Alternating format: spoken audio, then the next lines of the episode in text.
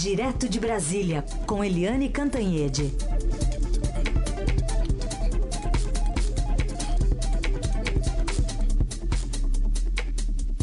Oi, Eliane, bom dia. Bom dia, Raíssa Carolina, ouvintes. Oi, Eliane, bom dia. Vamos falar mais sobre pesquisas, né? A gente tem o Ibope mostrando, então, esse bom posicionamento de Bolsonaro aqui em São Paulo, no Rio de Janeiro também, em contraposição a Geraldo Alckmin, que no próprio estado não tem um bom desempenho, e ainda apontando lá no Nordeste um crescimento já esperado, claro, de Fernando Haddad, mas ainda assim expressivo. É, eu acho que a gente vai falar muito de pesquisa daqui em diante, porque as pesquisas estão é, se, enfim, estão sendo muito mais apressadas, né? Em questão de dias você já tem novidades. E, um, e o Bolsonaro, o, o candidato Jair Bolsonaro do PSL, realmente ele avança no sul, avança no sudeste, avança no centro-oeste, enfim. É, o Bolsonaro está muito bem colocado, continua crescendo dois pontos a cada pesquisa, está aí pertinho dos 30%, e em São Paulo ele já atinge 30%. É, é um capital bastante respeitável numa eleição assim. E a curiosidade em São Paulo, além de ter o Bolsonaro em primeiro lugar com 30%, é o Geraldo Alckmin, que governou o Estado quatro vezes, é, que estava com 18% e recua para 13%. Isso é surpreendente. E o Fernando Haddad, do PT, ele tinha 7% e foi para 13%. Agora, uma curiosidade na pesquisa de São Paulo é que, além do Bolsonaro ter 30% de intenções de votos, ele tem 27% na espontânea, ou seja, quando o pesquisador chega e pergunta para a pessoa em quem você vai votar, ele não precisa ver lista nenhuma e já crava Bolsonaro. Então, o voto dele em São Paulo bastante cristalizado. No Rio, isso se repete até com mais ênfase, porque o Bolsonaro atinge 37% no Rio de Janeiro. O Rio de Janeiro, é, a gente vê aí o Bolsonaro com 37%, o, a capital tem é, ali bolsões de esquerda, principalmente ali na Zona Sul, Leblon, Ipanema e tal mas o Estado está cada vez mais à direita, Bolsonaro com 37%. Isso é muito impulsionado é, pela forte presença de militares no Estado, principalmente militares reformados, e também é, pelo grau de é, descalabro, de irritação com a política, é, com o ex-governador Sérgio Cabral já condenado a mais de 170 anos e também por causa do nível de violência. A gente lembra que o discurso do Bolsonaro é muito em cima da segurança e o Rio de Janeiro está cansado da insegurança. Para vocês terem uma ideia, o segundo colocado no Rio é o Fernando Haddad do PT com 11 ali coladinho no Ciro Gomes do PDT, que tem 10%. Então, assim, Bolsonaro vai é, vai disparando aí no, no Sudeste, que tem 43% dos votos nacionais. Agora, do outro lado, o Fernando Haddad, que é o segundo colocado, já está em primeiro lugar no Nordeste, com 31% dos votos forte no Nordeste, que tem um terço, não, um quarto do eleitorado, são 26% eh, de eleitores no Nordeste. A corrida está bastante, vamos dizer assim, forte entre os dois. É, com o Bolsonaro ainda bastante na liderança, com 28% na nacional. Né? O, já o Haddad é, tem aí uma, uma, uma, dicotomia, porque o Haddad aparece no Ibope com 19% e no Datafolha, que saiu ontem meia-noite, com 16%. De qualquer jeito, é à frente dos demais e já no segundo lugar. Então, aí a gente pergunta, e no segundo turno, como é que está a projeção de um segundo turno entre é, Bolsonaro e Haddad? Os dois institutos dão a mesma coisa, empate. Empate de 40% num e de 41% no outro. Então, a disputa é, vai tendo um contorno mais definido no primeiro turno, mas ainda muito incerta no segundo turno. Temos então, né, Eliane, essa dianteira do Bolsonaro, seguido pelo Haddad, é, só que ainda ninguém jogou a toalha no chamado segundo pelotão, muito pelo contrário, o discurso parece que está com um tom mais duro agora, né? Exatamente, ninguém joga toalha, nem aquele pessoalzinho lá da, do terceiro pelotão, Álvaro Dias, é, Henrique Meirelles, João Amoedo, ninguém joga toalha. Juntos eles têm 6%, mas ninguém joga toalha. Ontem o Bolsonaro é, deu um chega para lá, digamos assim, tanto no vice dele, no general Hamilton Mourão, quanto no coordenador do Plano Econômico, o economista Paulo Guedes. O Mourão estava todo assanhado aí para assumir o lugar do Bolsonaro, que está internado, né, depois de esfaqueado, é, nos debates e nas, e nas sabatinas e tal. E aí o Bolsonaro deixou claro que não, que, que, que o candidato é ele e que ele é que vai tentar, inclusive, ir nos próximos debates, apesar de internado. E para o Mourão que é o vice, o general Hamilton Mourão, é, e para o é, pro economista é, Paulo Guedes. O Paulo Guedes defende um imposto único, né, juntar todos os impostos num só. E ele falou na recriação da CPMF. Aí veio lá o Bolsonaro e disse: ah, ah, ah, não, chega de imposto. Ou seja, nem começou o governo, se começar um dia, e aí o Bolsonaro já está dizendo não para o economista liberal dele. Agora, é, se o Bolsonaro diz que ele é que é o candidato, o segundo colocado, que é o Fernando Haddad do PT, faz o oposto. Todo dia ele tem que reforçar que quem manda é o ex-presidente Lula. Aí ele vai lá pedir a bênção para o ex-presidente Lula, não dá um passo e não fala uma palavra sem consultar o ex-presidente Lula. Então, um bate na mesa e diz que ele é que manda, e o outro bate na mesa para dizer que é o Lula que manda.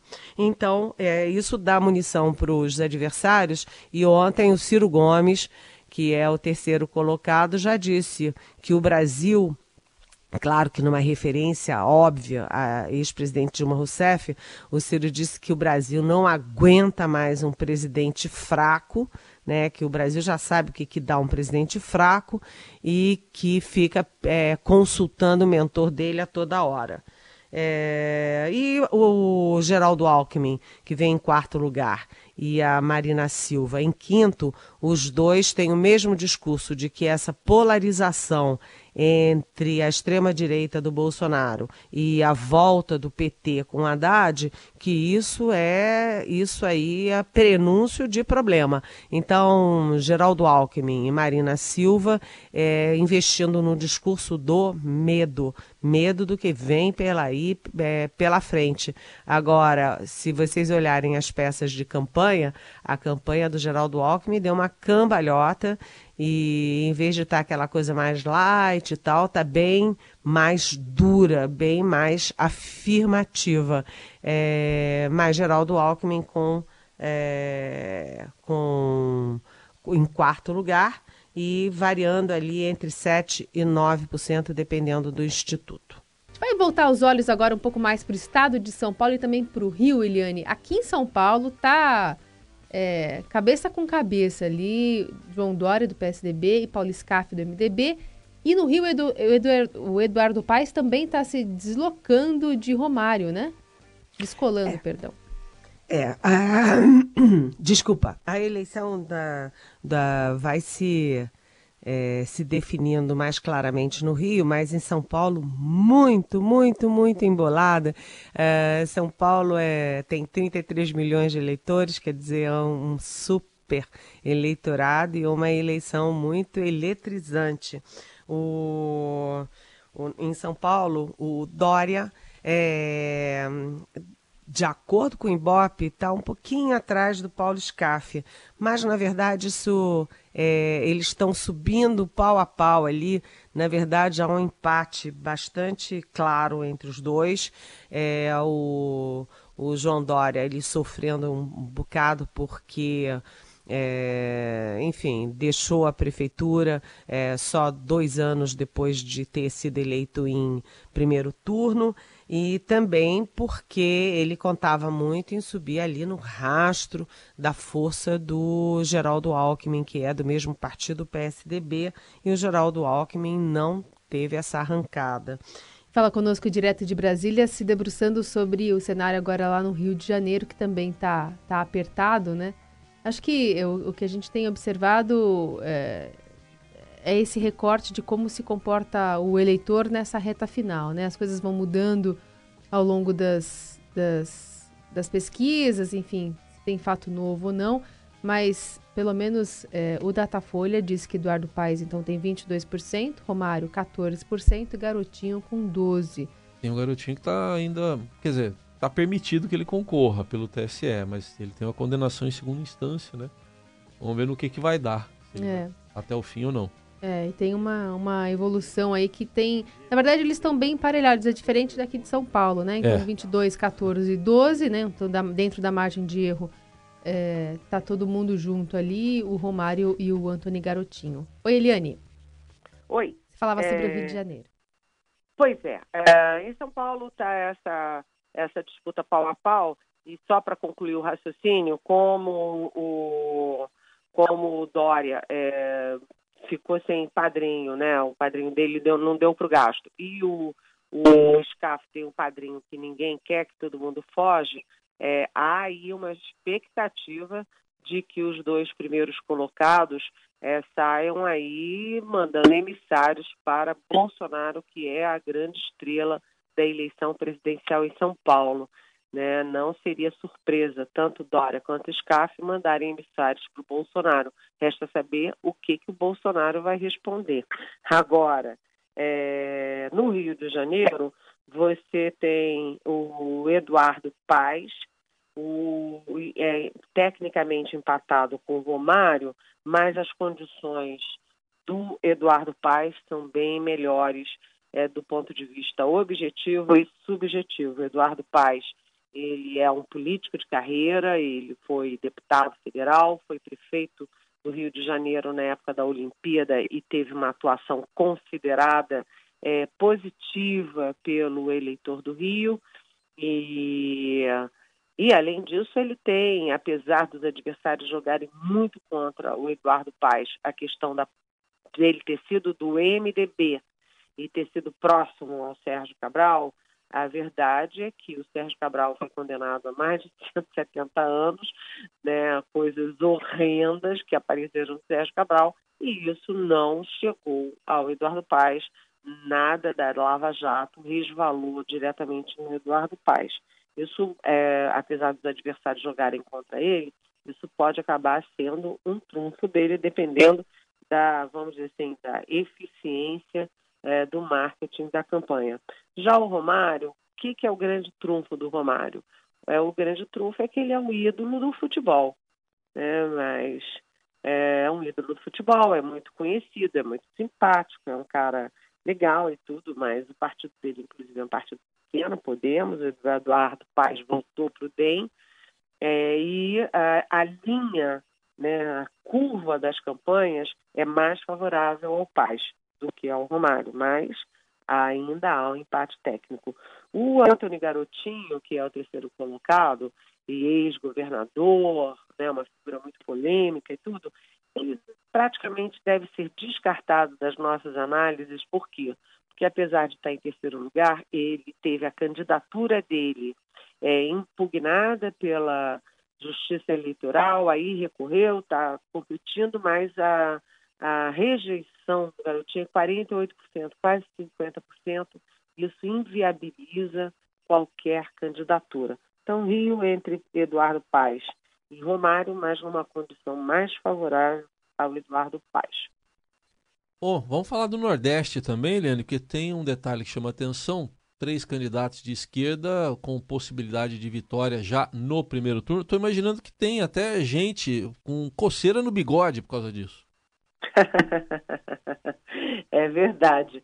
O, o Nordeste é, é, era uma região petista, lulista, antes de mais nada, lulista.